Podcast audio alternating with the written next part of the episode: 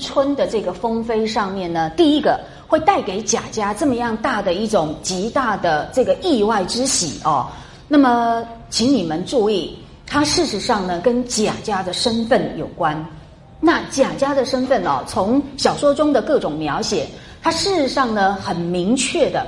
它回应的那个清代的历史呢，它是一个很特别的阶层哦。虽然它是被封为公，哈公侯伯子男是贵族，然而这个贵族他既不姓爱新觉罗，他本身并不是皇族，而这点呢很重要，就是哦以这个呃唐呃清代的这个贵族来说。基本上可以分为两种哈，基本其实不止哦。但但是如果我们只跟《红楼梦》有关的话，只能谈那两种。来，第一个当然是皇族，皇族的意思就是说他们的血统是爱新觉罗哈，那么是呃有这个跟帝王的那个世系背景有关。那当然呃随着历代的变迁，代是指那个。世袭的这个过程，当然呢，不是所有的皇族都是既尊且贵的，呃，或者是甚甚至呢，可以非非常贫穷，那这个是另当别论。可是我们先从那个血统上来讲，第一个呢，他们是皇族，可是另外一种呢，不是，他们呢，基本上是在那个清代入关的时候，一六四四年入关以后呢，在那个前后，因为征战，对于那个呃大清帝国呢，有很大的贡献。那么，于是呢，他们虽然是异姓，好，就是说他们并没有这个，并呃不是皇室的这个血统，他们叫做异姓。那么也因为功劳很大，所以呢，呃，朝廷呢特别就给他们封赏。那么这一种呢，他们叫做那个呃呃功封，好，是一个功封的那个封爵的类型，就是依照他的呃功劳，而这个功劳呢，叫做是属于军功、战功。那么这一种功封型的呃贵族世家。是在那个清代开国的时候才有的，因为之后呃帝国已经建立稳定了，就很少有可以作战的机会。那你当然这个军功战功也就无无所用武之地哦。所以这通常是在开国的时候。那么这个异姓功臣呢，他们就会被称为八旗士爵。好，八旗是呃他们呃有分各好几种颜色，这个你们都知道。那但是呢，他们往往。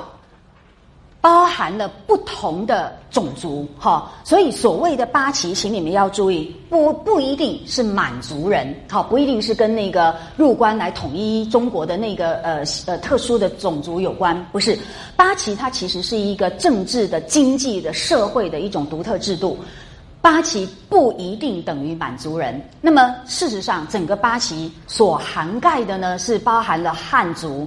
蒙古族，甚至有一部分的那个韩国人，好，然后呢，他们其实都在一个八旗制度底下呢，他们统合为一，然后就称为八旗。那这个八旗里面呢，呃，如果有功劳很高的、地位很高的，那么他们就有可能成为世爵，就是可以世代传承而拥有呢朝廷封赏，因此地位很高的爵位的。那么以贾家来讲。那个交大有没有在醉骂的时候就讲得很清楚？他意思就是说呢，当初啊，这个家族是怎样在艰苦当中才挣下这个家业，有没有？哈，然后在死人堆里面，那交大就就就是有一点是功而骄嘛，是因为他把那个太祖太爷背出来，有没有？那得了水，自己是不敢喝，就给主子喝，有没有？自己喝马尿什么什么之类的哦，然后是在这样的呃。生死交关、出生入死的情况底下，才挣下这个家业的。结果谁知道百年之后，这些子孙不孝，搞出这些事情来，所以焦大是也非常愤慨，对不对？他说他到太爷去哭，那个呃太到太庙去哭，呃去到家祠里面去哭太爷去哦，就表示说这对这些子孙他实在是完全看不下去。那所以呢，从这个见证人。他是呢，从贾家从无到有，好，整个呢见证呃盛衰起节的过程的一个人的呃第一首证词，那各位就要注意了，它百分之百很明显的呢是只有在清代的历史你才能够理解的，所以一个经典它不一定是仿诸四海而皆准哦，你还是要回到它很独特的时代背景。然后你才能够比较正确的呃理解它，然后它的永恒意义呢，不等于它没有特殊的时代的印记哦，这个要跟各位做个说明。好啦，于是呢，这个贾家很明显，他姓贾，然后呢是在出生入死的情况底下，然后呢是在呃贾家里面也是好几代的呃某些特殊身份的后人依然在他们家活动。那个是在第六十三回左右有提到，他们家是不是也有一些嗯小土番作者就有提到。透过书中人物提到，这些小土番是当时先人们呢，哎，俘虏的有没有？然后呢，所以就留在家里面。那他们呢，事实上呃，不能够有什么大用，可是反正就行动便捷，就让他做一些杂物。小土番是怎么来的？那个其实就是作战的时候俘虏异族啦。那你看，连贾家都有这种俘虏，而且经过好几代还留在他们家里面，你就可想而知哦。小说中还有很多其他的地方都暗示我们。贾家呢，他们的命运是跟清朝的开国是同步发生的，也就是说，贾家奠定他们贵族世家的这一种呃地位的时候，刚好就是呢清国开呃清朝开国，那所以你就可想而知，这绝对回应的呢是清朝的这个开国的历史的啊。那么了解这一点以后，我们自记得以前提到过，在七十七回一开始的时候就有提到。就是呢，王熙凤生呃生病，然后呢，医生开的药方里面就有那个人参，没想到呢，叫人们去配药的时候，发现呢，呃，这个一丁点都不剩，只剩下一些虚虚渣渣没有用的。那于是呢，只好去跟贾母借，有没有？那贾母贾母给了以后呢，送到太医那边去，呃，做成药包以。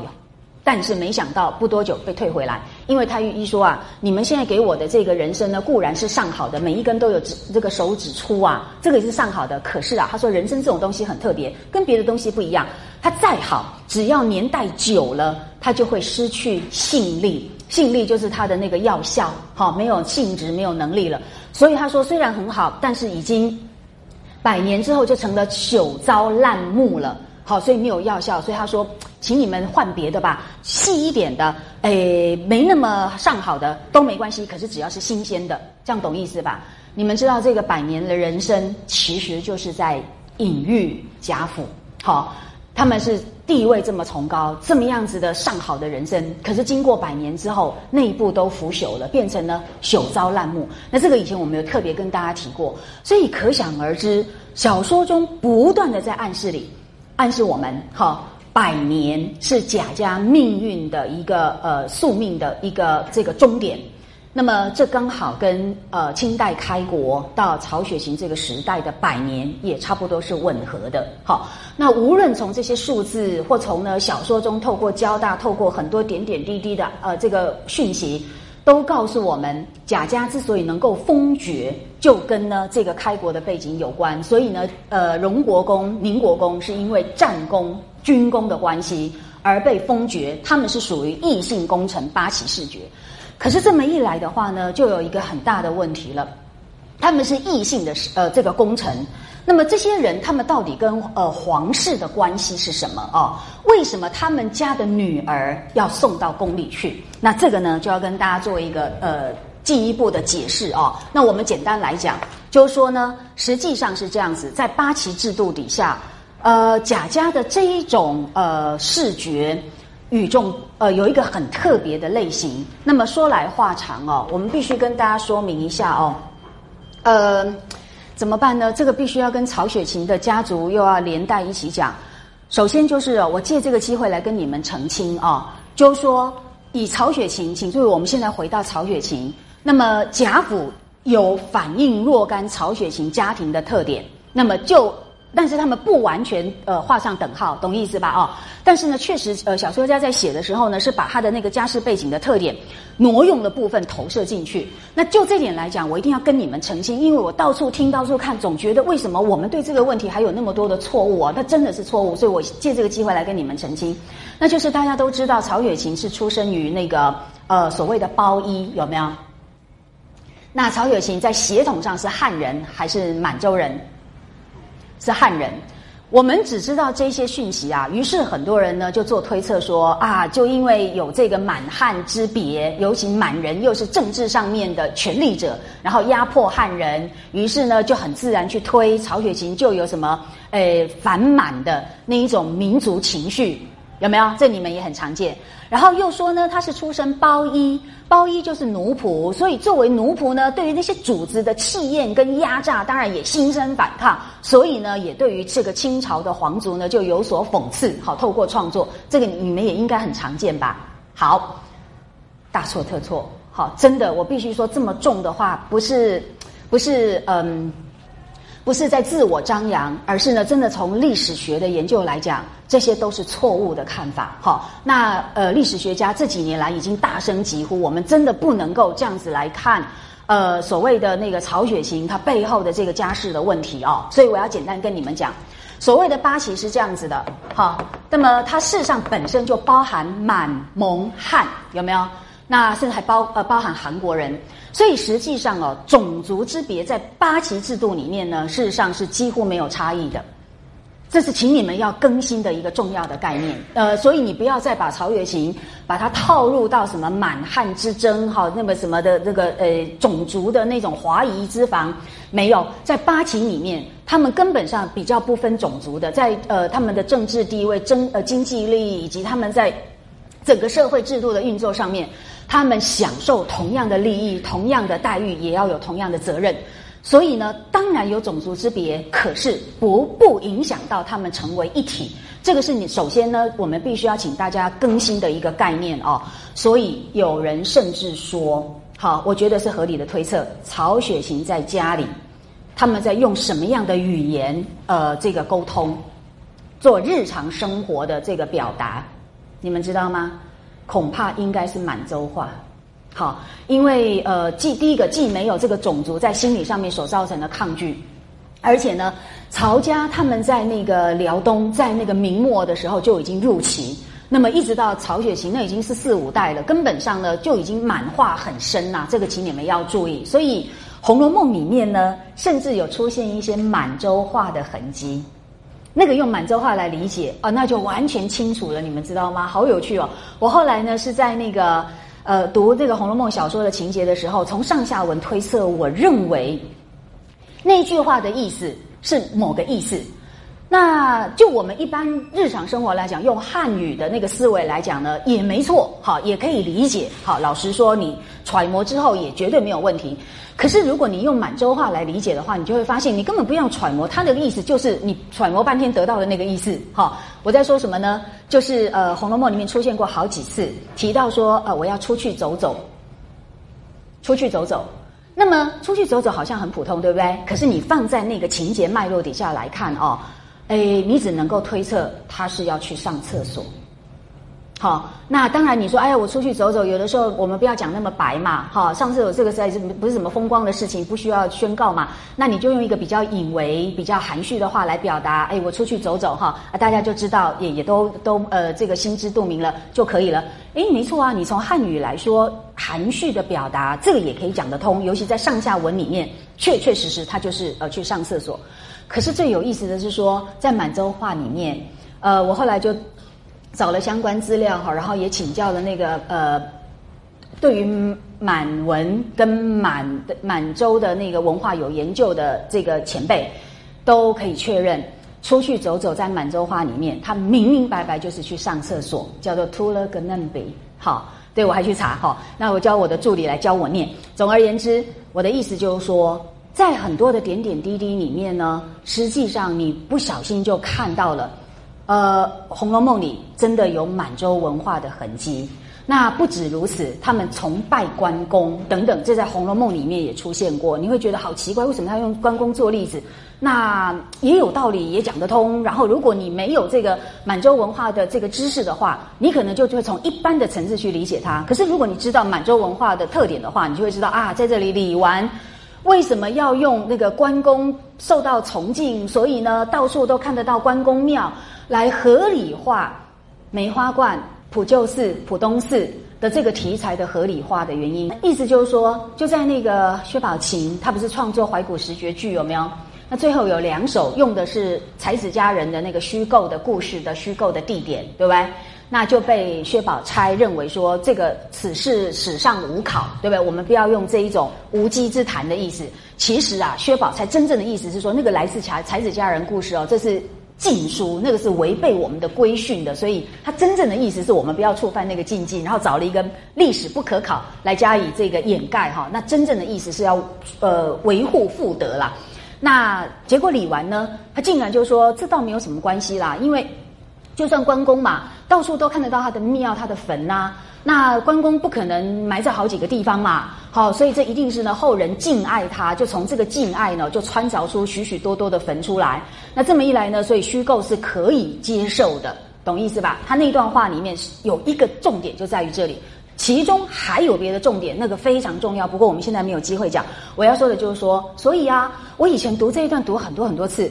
我实在不明白为什么要用关公做例子，哈，尤其他们又是闺阁之内，不都是很温柔可爱的女孩子，为什么要用关公舞大刀这种形象来作为一个把虚构地点合理化的依据？那后来呢，读了一些满呃满人文化的这些文献以后，才终于明白原来如此。因为呢，满洲人最崇拜的神就是关公，好，他甚至呢是整个清朝的护国神，你们要知道，所以八旗每一旗。每一营哈，每一个旗营就会有一座关公庙。那其他各地呢？呢到处都有的，那不用讲了。所以原来如此，他为什么用关公？又是一个满人文化的一个呃很自然的流露哦。好，所以呢，我的意思是说，必须他这样说。呃，曹雪芹呢，他可以说是一个满洲化、满人化非常深的一个汉族。那这是因为呢，他是属于八旗的一个成员。好，虽然他是呃血统上是汉人，可是事实上他们已经接受满洲文化很久。那可是当然了，满洲文化又很特别，他们呢又很高度的汉化，恐怕呢是中国历史上外族里汉化最深的。他们呢对于儒家的经典，哈，那个读的恐怕比呃。汉人的这些知识分子恐怕更要来的这个精深，好，那个都是他们的那个教养中可以说是最讲究的一种。所以呢，曹雪芹对于这个中华古典文化的运用之丰富之深刻，那当然也是毫无问题。所以呢，八旗是一个很特别的观念，你可以说它是一种文化观念。而不是一种种族的观念，哈，所以呢，满汉交融底下形成了很特殊的八旗文化。那曹雪芹就是这个八旗文化的一个具体的成果。然后呢，我们要跟大各位说明的是他的包衣的问题，就是说包衣真的是主奴的这一种很呃严重的一种阶级上面的尊贵的跟卑贱的，就是贵贱的差异吗？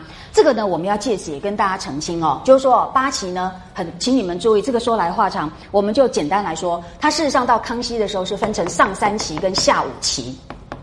好，那上三旗呢，就是由皇帝亲统，所以呢更加集权，所以三旗跟皇帝是最亲的。那另外的下五旗就是由他们的旗主自己去统领。第一点，知道了哈。第二点，每一旗都有包衣，包衣不是奴仆。包衣他们是属于法律上面呃的一个正式的，而且是那个呃不不像奴仆一样，他们是不能开户的，就是在法律上面没有地位的。包衣不是，包衣绝对不能跟一般的那种呃贱民的那种呃奴仆混为一谈。呃，包衣虽然是仆人，但是呢他们是良民，懂意思吗？他们是合法的，是法律上面呢都可以成家立户的，好一种。其次呢，上三旗跟下五旗每一旗都有各都有自己的包衣。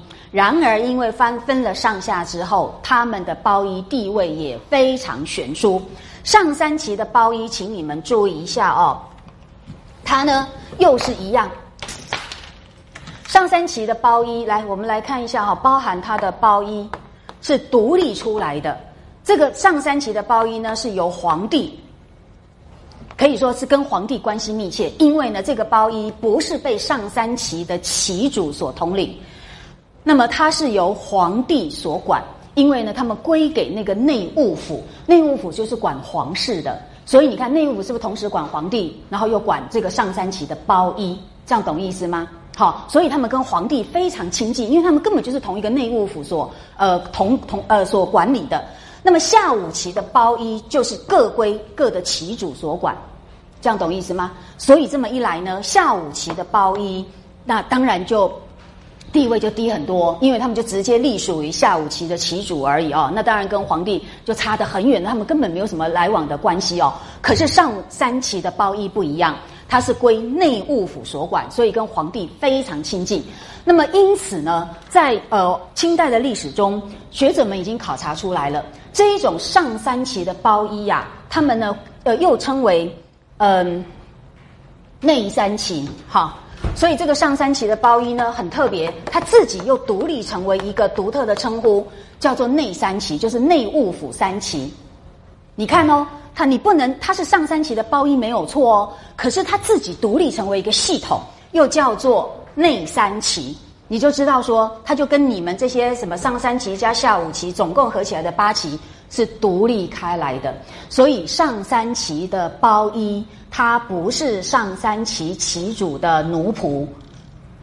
知道吗？他已经完全独立出来，属于皇帝，属于皇室内务府，他自己本身就独立成为一个叫做内三旗的系统，跟外呃跟外八旗，好，我们刚刚讲那个八旗又可以因此而称为外八旗，是各自不相干的两个系统，了解吗？好，那了解之后呢，我们就可以知道了，哦，原来呢，曹雪芹的家族就是属于上三旗包衣。那么他就是又，他就必须简单说，他就是叫做内三旗，然后跟皇室关系非常密切，这样懂意思吗？皇室根本呃，尤其跟皇帝，他们从小甚至就可以出入皇宫，当那个皇帝的那个侍卫等等等等。然后呢，像那个曹雪芹的祖母吧，是不是还甚至当康熙的乳娘？有没有乳母？那你们知道吗？康熙有一次后来在南巡的时候，到了他们家。见到了这位他小时候的乳母，非常高兴。他甚至说：“这是我的家人，你们知道吧？”所以对他们来讲是这么的亲的。因此呢，确确实实在那个历史中，我们也确实看到有所谓的那个内务府世家就是这样产生的。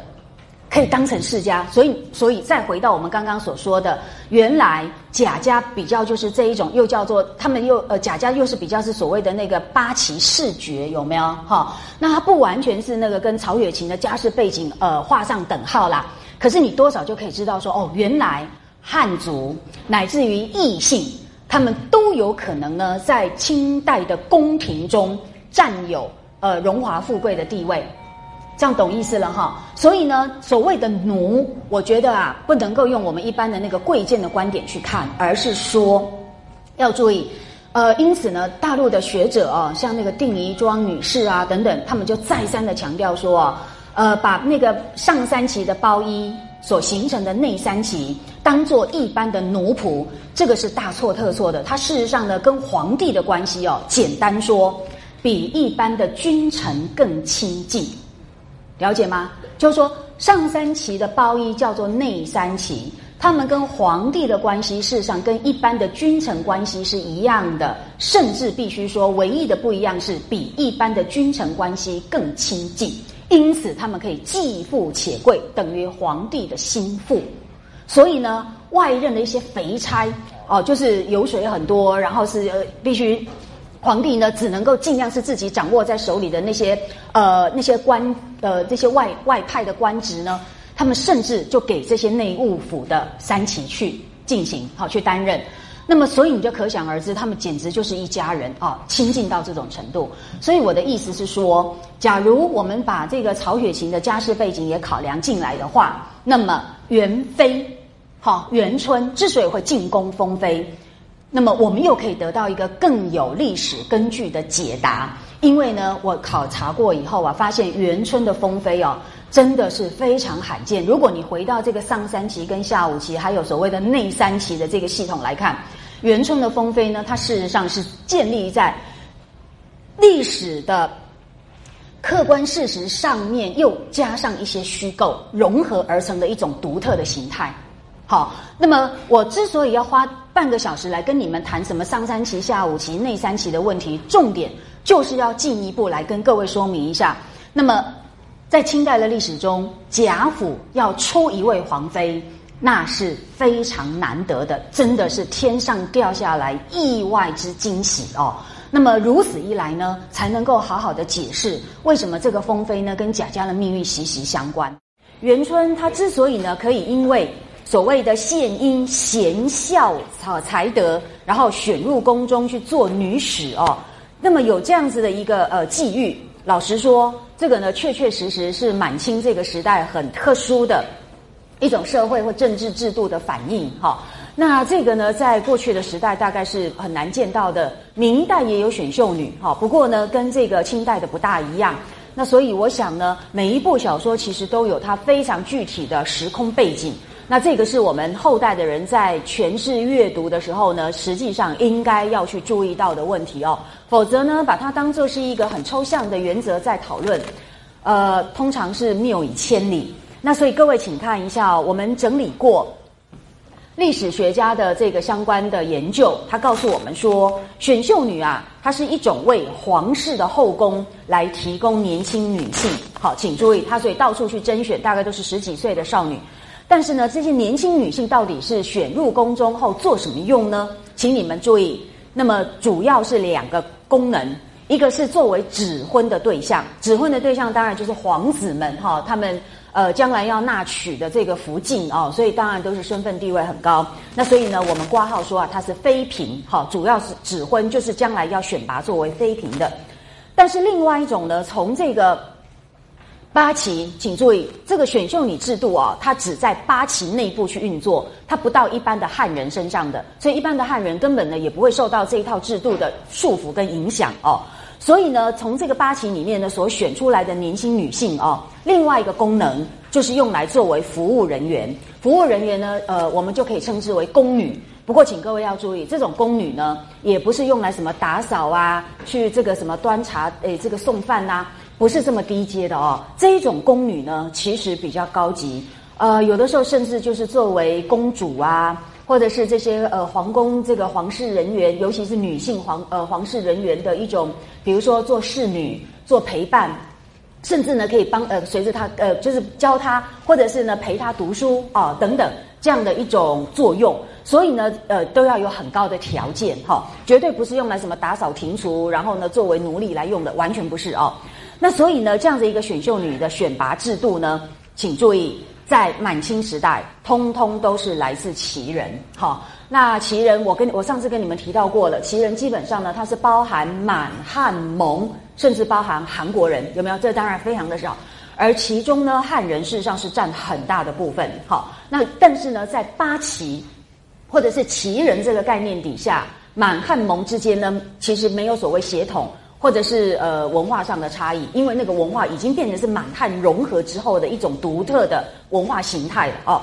然后呢，在这样子的一种呃旗人呃圈子里面所选拔出来的这个秀女，那当然呢到宫中，那么就提供我们刚刚所说的主要是这两种的这个作用哦。然而从康熙时代以后，随着外八旗跟内三旗的这两个系统，好，请注意我们画在黑板上，就是因为这个呃分别很重要。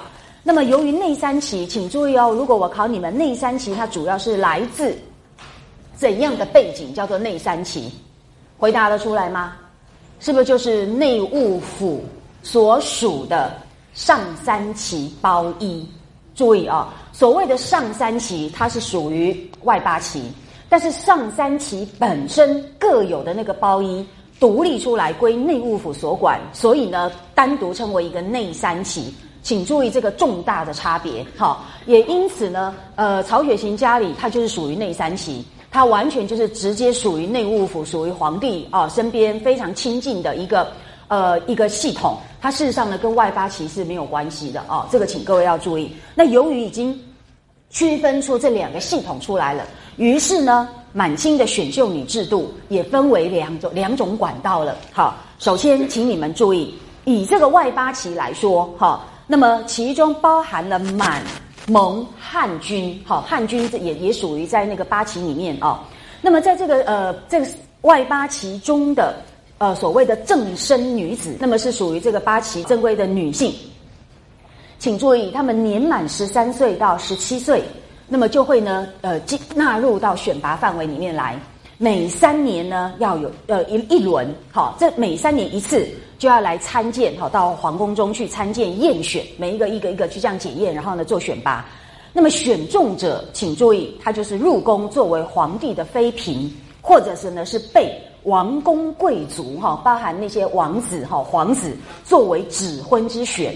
所以呢，十三岁到十七岁的这些外八旗的正身女子啊，在验选之前呢是不可以私相聘嫁的，因为你们等于全部都是属于。皇宫的这个呃妃嫔的候选人，所以你们不可以自己呢就先去指婚。所以请你们注意一下哦，这个外八旗呢，它比较主于呃比较主要的功能，就是属于妃嫔来用的哦，或者是呢王公贵族的指婚，这当然其实都是呃很重要的这个婚配的对象，所以这是正式的婚配对象。那这个就是呃其中的一个系统。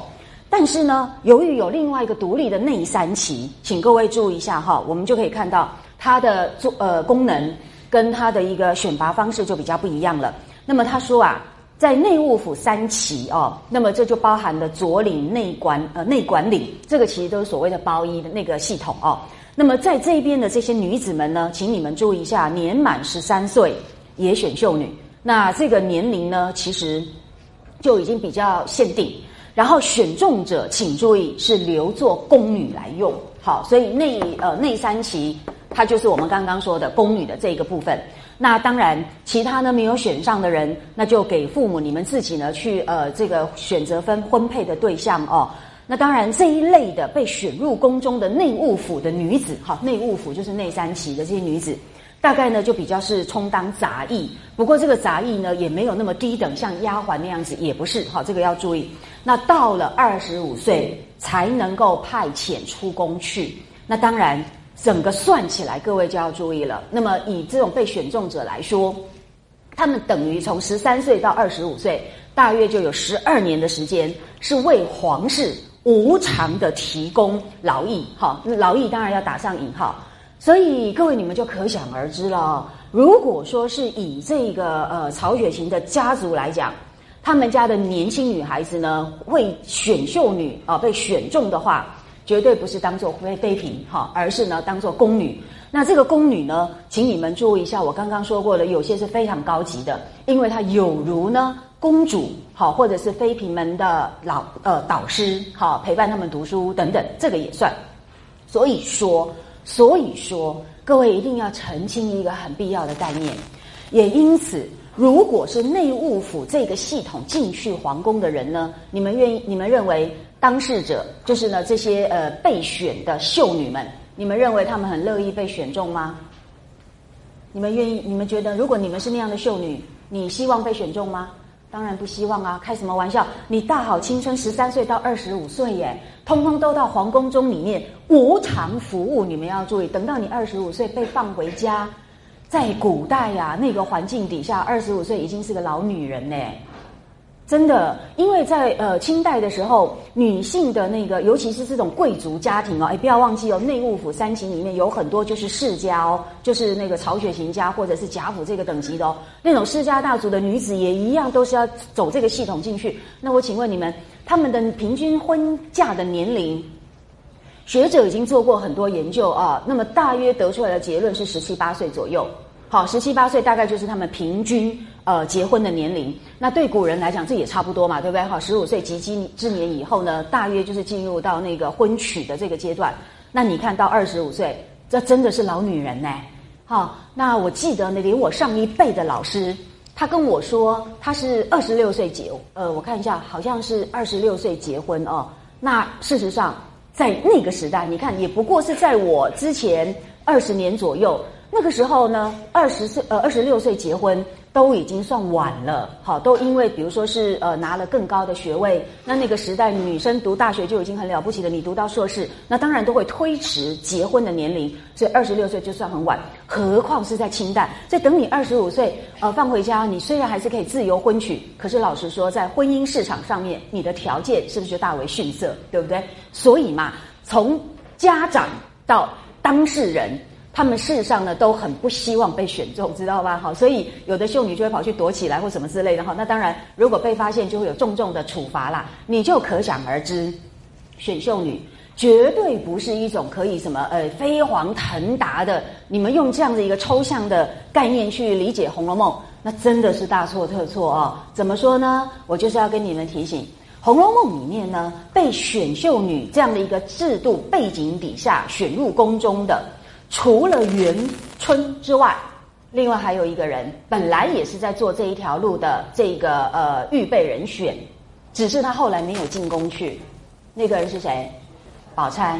那于是很多人在讨论薛宝钗的人格的时候，都会说：哎呀，他就拥有呢，诶，想要入宫去当妃嫔的什么呃热烈的功名好欲望，然后呢，就是想要呃飞黄腾达。所以就把他的柳絮词所谓的好风凭借力。送我上青云，就解释为说呢，它其实原先就存在着这样的一个炽热的青云之志，哈，那这个志向达不到，转而就到了宝二奶奶的这个位置上去考量了啊。那这些说法，老实说，真的都没有根据，而且都是想当然耳。请各位思考一下，薛宝呃薛宝钗家姓什么？姓薛。那薛家绝对不是那个呃一般所谓的这个。呃，我们可以看到的所谓的八旗的这一种哦，那这个当然呃，严格说来，我们在小说中呃不是那么清楚可以判断哈，因为毕竟小说还经过虚构。可是假设我们以这个曹家的背景，好，事实上这不对的哦，请注意，呃，曹雪芹在他的家是有他们家族的那一套定位。但是呢，以他们家的这个身份地位，他可以正进入到整个跟直接跟皇室密切呃往来的那个最上层的这个贵族阶层，所以他的眼界很宽，他可以看到呢，甚至是那个呃其他的王族们的生活哈，跟他们的习性等等，所以把这些材料通通都可以整合，然后融入到他的这个呃小说写作里面来。所以《红楼梦》未必就是反映内务府世家，好，这我必须先说明。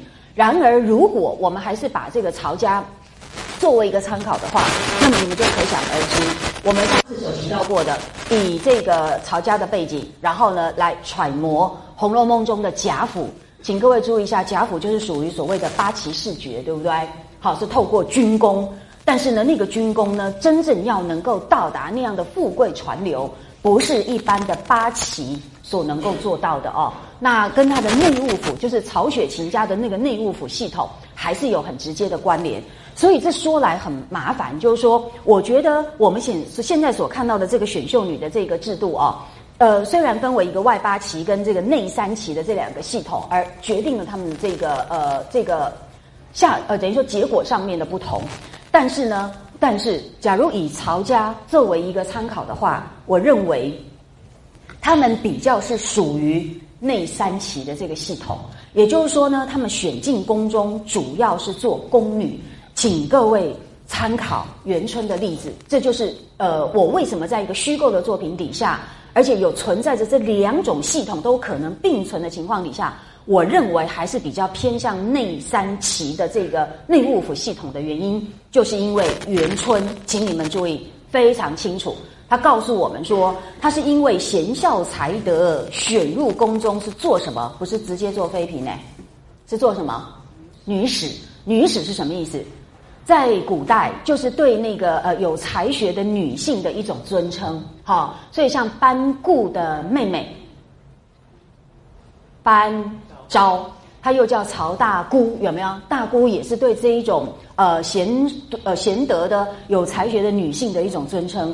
那女史就是这一种呃尊称的一种哦。所以通常呢，我有时候会收到信，然后呢，他们呃对对我的提称，就除了说什么呃欧老师道歉，哈，欧老师呃亲启，请注意，我收到学生的信，竟然是写欧老师敬启，然后我就快要昏倒了哈。哎，你们有笑出来，就知道是什么原因。敬启是不可以的，因为那意思是说，请欧老师你很尊敬的打开我寄给你的这封信，懂吗？这是不敬的哦，所以不能那样写啦。那通常应该就是道起呀，哎，大剑呐，或者是尊剑什么什么之类的。可是呢，除了说老师这个称号之外，我偶尔就会收到的信是，呃，欧丽娟女史哈道剑。那个女史就是对的，是雅称，知道吗？哈，因为我是至少是教授嘛，对不对？哈，是博士，所以称女史还可以啦，哈，还不算入没的这个名称啦。那所以我的意思就是说，女史她特别就是对有才学的女性啊，当然就是说在古代饱读诗书，那有很好的家庭教养的，那么就称为女史。那么无论如何，她不是妃嫔，对吧？好，所以我的意思就是说，以元春的这个实际的范本。他告诉我们的就是说，他走的比较是内务府内三旗的这个秀女的系统，了解吗？所以到宫中去，他就不是作为指指根本进来的时候就不是作为指婚用的。所以呢，所以合理的推测，假使王薛他们呢也应该啊，也应该当然打上引号了哈。这个虚构的小说，我们事实上是真的不能太过穿凿哈。不过呢，从元春的例子，我们大概也可以看得出来，它实际上呢应该就是内三起的这个系统，只是说我们不要太拘爱。不要老是呢从现实去呃做直接的这个打上等号，这个是我们做呃读虚构小说应该要有的心态。那么在这种的情况底下呢，请各位注意哦。那么元春呢，她主要还是因为贤孝才德，就是她品格上很高，好，所以她有资格作为女史，这个就顺理成章。那么现在呢，我要跟大家再做一个呃分析，呃做一个进一步的分析，就是说，好，那么以薛宝钗的例子呢。同样的哦，你们说她什么内心中呃想要当做什么皇妃，这一种什么存有青云之志哈，什么功名炽热之心，种种说法，第一个都违背史实，第二个也不符合《红楼梦》的描写啊。那我真的不知道为什么我们现代人成见这么的深，深到一个完全不下功夫，不去做思考，然后就可以任意呢对人呃加以辞黄啊，加以褒贬。然后呢，就把很多罪名加在人家身上。这说实在的，真的是一个很不负不负责任，而且也暴露出自己的人品，可能不是真的很君子的一种做法哦。所以呢，我们现在要趁这个机会来跟大家做一个澄清。那由于薛宝钗，我们之前做过专题了，那个专题里面呢，呃，没有提到这一项，我们在这里做一个补充。所以请各位注意啊，我认为从外三旗跟内三旗的这两个系统，这两个差别来说。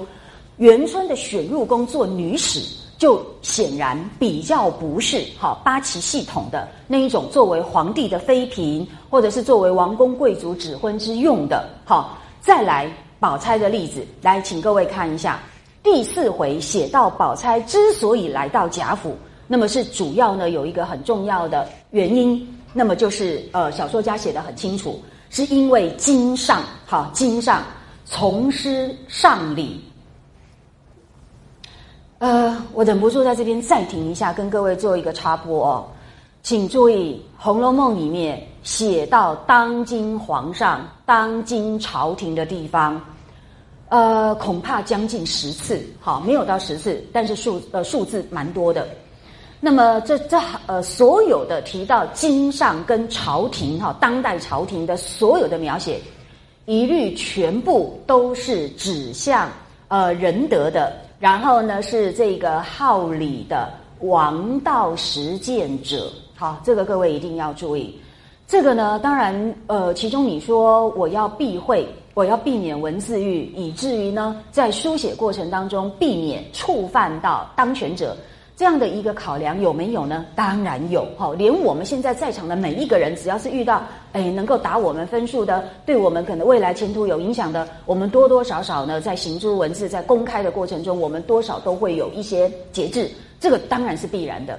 但是我不觉得只能够用这样来解释《红楼梦》中的这个现象。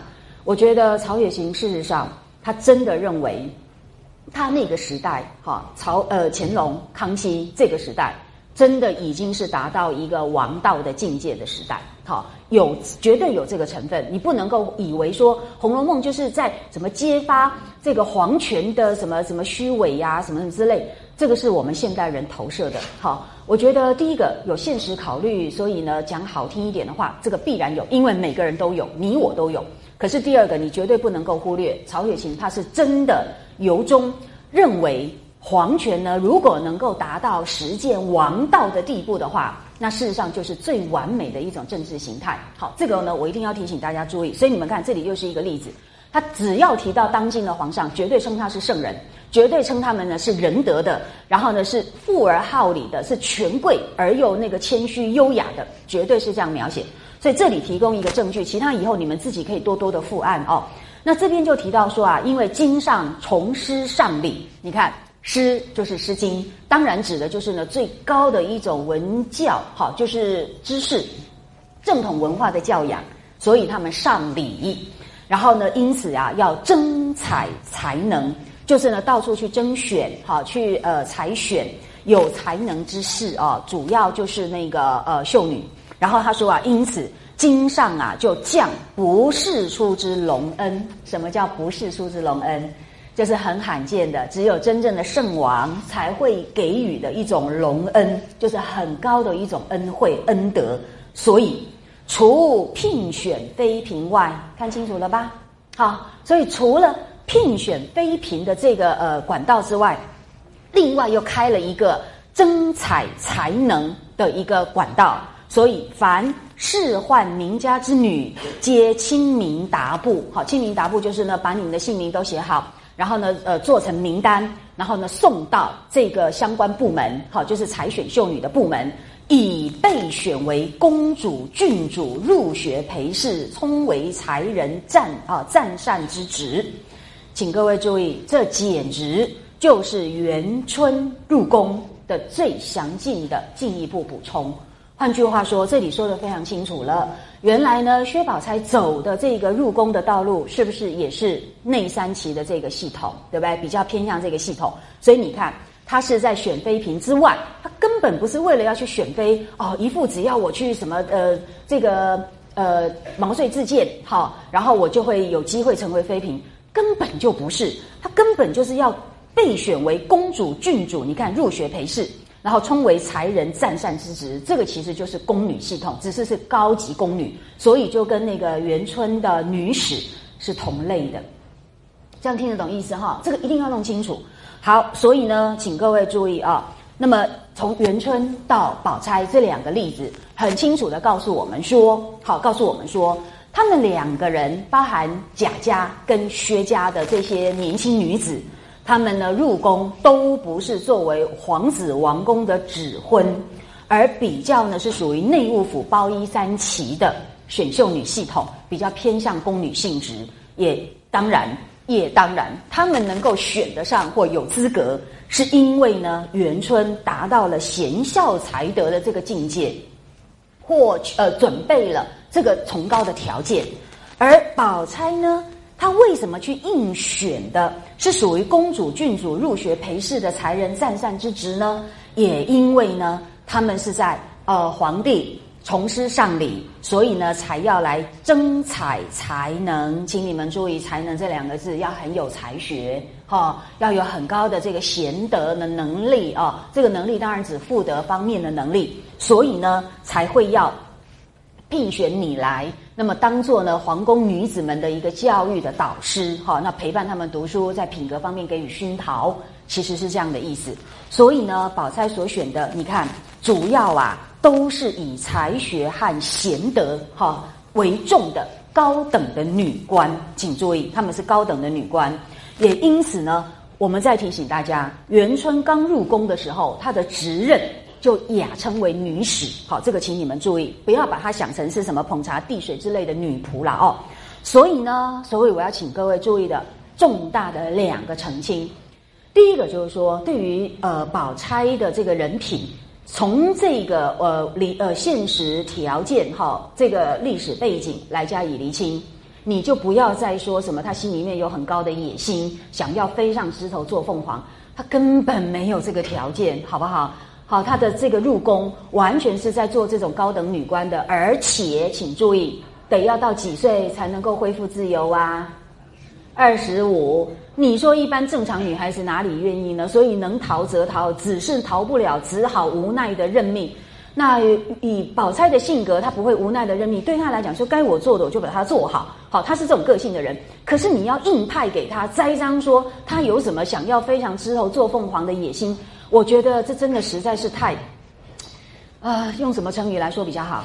骂人的话就会想不起来，就就就就真的实在是太太抹黑别人了啦！哈，宝钗根本没这样的用心，好不好？好，这一点请大家要呃努力的澄清，不要把自己的成见看成是真理。好，我们希望大家要能够呢偏向于知识理性的部分。那么第二个，请大家要注意的就是呢，呃，以这个元春。的这个封妃来讲，那显然，做以他背景的这个内三旗选宫女的系统来说，封妃是不是就是很特别的际遇了，对不对？那真的就是很罕见，呃，很难得的突然天上掉下来的奇迹。所以，所以，所以，我们来看一下，在历史记录当中，内务府三旗所选出来的秀女。晋升为妃嫔的，这当然不是完全没有，好，历史记录上也是有，但是呢很少哈。那以元春的这个机遇来讲，它就是这个少数例子中的一个。好，那么或许呢，也可以说，呃，在小说家的这个呃虚构里面呢，元春的这个封妃可以说是融合了外八旗和内三旗这两种管道的虚构的结果。哈，那也可以说呢，是内务府三旗的一个非常少见的一个例子啊。我想这两种说法都可以。总而言之，可以说这是一个非常的际遇。那么为什么要这样做呢？目的就是为了要强化贾府的荣盛等级，因为以一般常态来说，贾府从那个荣国公开始，哈，奠定他们的富贵传流。